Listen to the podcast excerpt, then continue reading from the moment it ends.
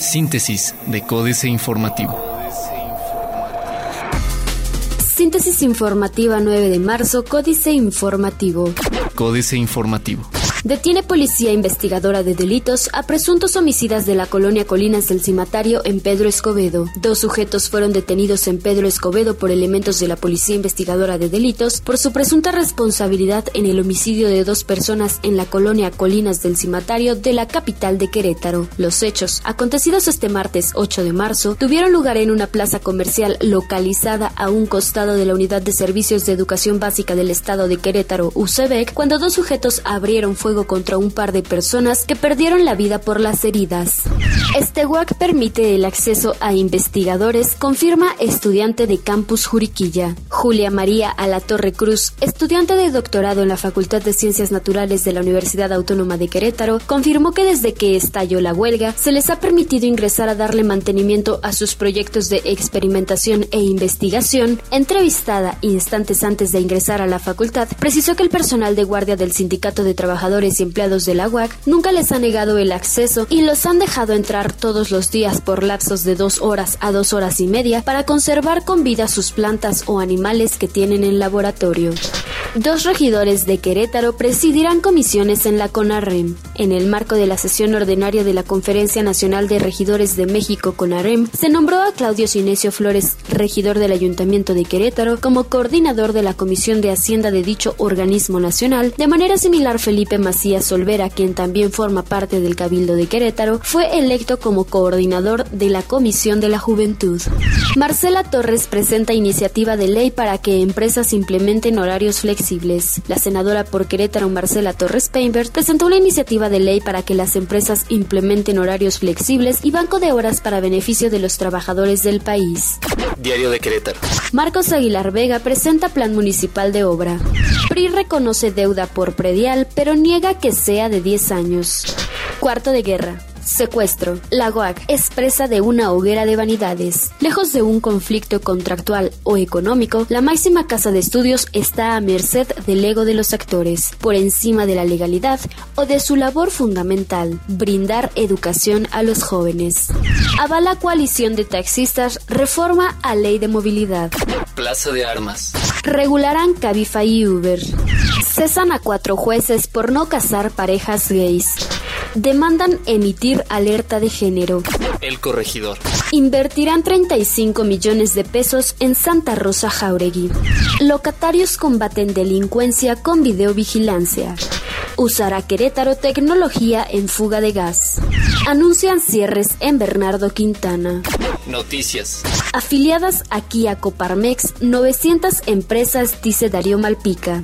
Prepara corregidora eventos del equinoccio. Inversión de 60 millones de pesos para educación, infraestructura y seguridad en San Juan del Río. Reforma. Incumplen estados con transparencia. A menos de dos meses de que se cumpla en plazo constitucional para que los estados armonicen sus normas de transparencia conforme a la ley general en la materia, solo seis entidades han cumplido con ese mandato. Y en dos casos, el Instituto Nacional de Acceso a la Información y Protección de Datos, INAI, consideró que no se respetó el espíritu de la reforma constitucional e impugnó lo aprobado ante la Suprema Corte de Justicia de la Nación. Acusan a Pemex de ocultar aviones Petróleos Mexicanos ocultó información sobre la compra de cuatro aviones bajo el amparo de un convenio con la Secretaría de la Defensa Nacional. El propósito es tanto el transporte de personal como el combate al robo de combustibles, dijo José Antonio González Anaya, director general de la petrolera, tras confirmar que el documento de compra es reservado en su comparecencia ante diputados. Detecta Instituto Nacional del Emprendedor desvío en apoyos. Avalaría ley corrupción. Jornada. Comisión Federal de Electricidad perdió 68.500 millones por pasivos laborales en 2015. Por su deuda de 86.000 millones, Pemex cede a iniciativa privada proyectos de inversión, dice director. Ganan las mujeres 16% menos que los hombres por el mismo trabajo, de acuerdo a la Comisión Económica para América Latina y el Caribe. Bajos petroprecios no afectan inversiones en sector energético, asegura Secretaría de Energía. Excelsior. El sector público redujo nivel de financiamiento. Banamex, estratégico para Citigroup. Comienza el pago a 1.300 empresas. Pemex contrata más deuda. Piden que Lozoya sea investigado. Ante lo que consideraron la ineficiente gestión de Emilio Lozoya al frente de Petróleos Mexicanos, legisladores demandaron que el exfuncionario sea investigado por los supuestos malos manejos y otorgamiento de contratos que ponen en desventaja a la empresa. Internacional. Conozca el ranking 2016 de las mejores ciudades para hacer negocios de América Latina. Bernie Sanders arrebata el triunfo a Clinton en Michigan. China frena a las bolsas de valores. Gobierno argentino pide la renuncia del jefe de petrolera estatal YPF. Otros medios.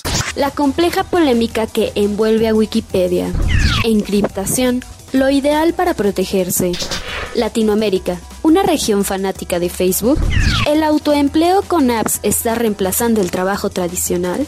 Financieras, dinero, la huella de Hillary, refinerías al sector privado, Enrique Galván Ochoa. El esquema no es novedoso. Ya fue probado en la privatización bancaria. Ahora toca el turno a petróleos mexicanos. Carlos Salinas de Gortari cambió las leyes para que el sector privado pudiera adueñarse paulatinamente de la entonces banca nacionalizada. El grupo Monterrey, encabezado por Eugenio Garza Lagüera, adquirió una parte minoritaria y luego el total de las acciones de Bancomer. Luego vino la crisis bancaria y lo vendió a su actual propietario, el español BBVA.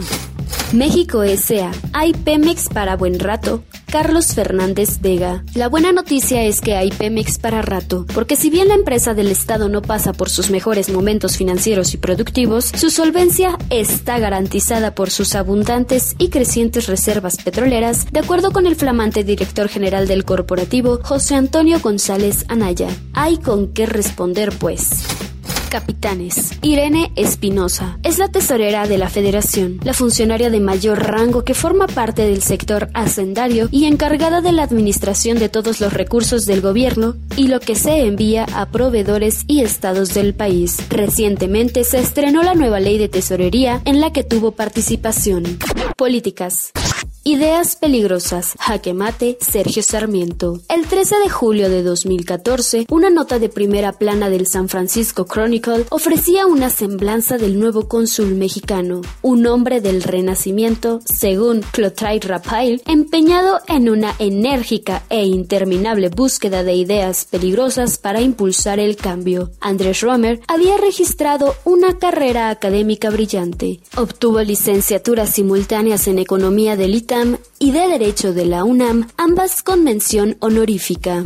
La política de la negación, Eduardo Huchim. La reacción del gobierno federal ante la emisión del informe de País México de la Comisión Interamericana de Derechos Humanos me ha hecho evocar una comedia de Shakespeare, La Doma de la Bravia, también conocida como La Fierecilla Domada. La escena que más recuerdo es aquella en la que Petruccio, mirando a un sol brillante, expresa que resplandeciente y clara brilla la luna.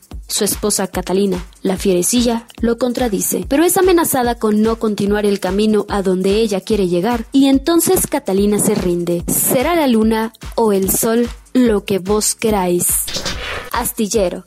Duarte insostenible en Veracruz, Julio Hernández López. El gobernador de Veracruz, Javier Duarte de Ochoa, es un lastre para el sistema político y, en particular, para los intereses priistas en la sucesión de esa entidad estratégica para la recolecta periódica de votos. El exayudante de Fidel Herrera Beltrán ha acumulado tal cantidad de hierros que por más artificios de mapachería que se realicen, parece demasiado cuesta arriba para el tricolor aspirar al triunfo en la contienda por un periodo de mando de dos años, sobre todo tomando en cuenta que contra el PRI se ha levantado en tono retador y grandilocuente un expriista convertido al PAN, igualmente malévolo y manipulador Miguel Ángel Yunes Linares.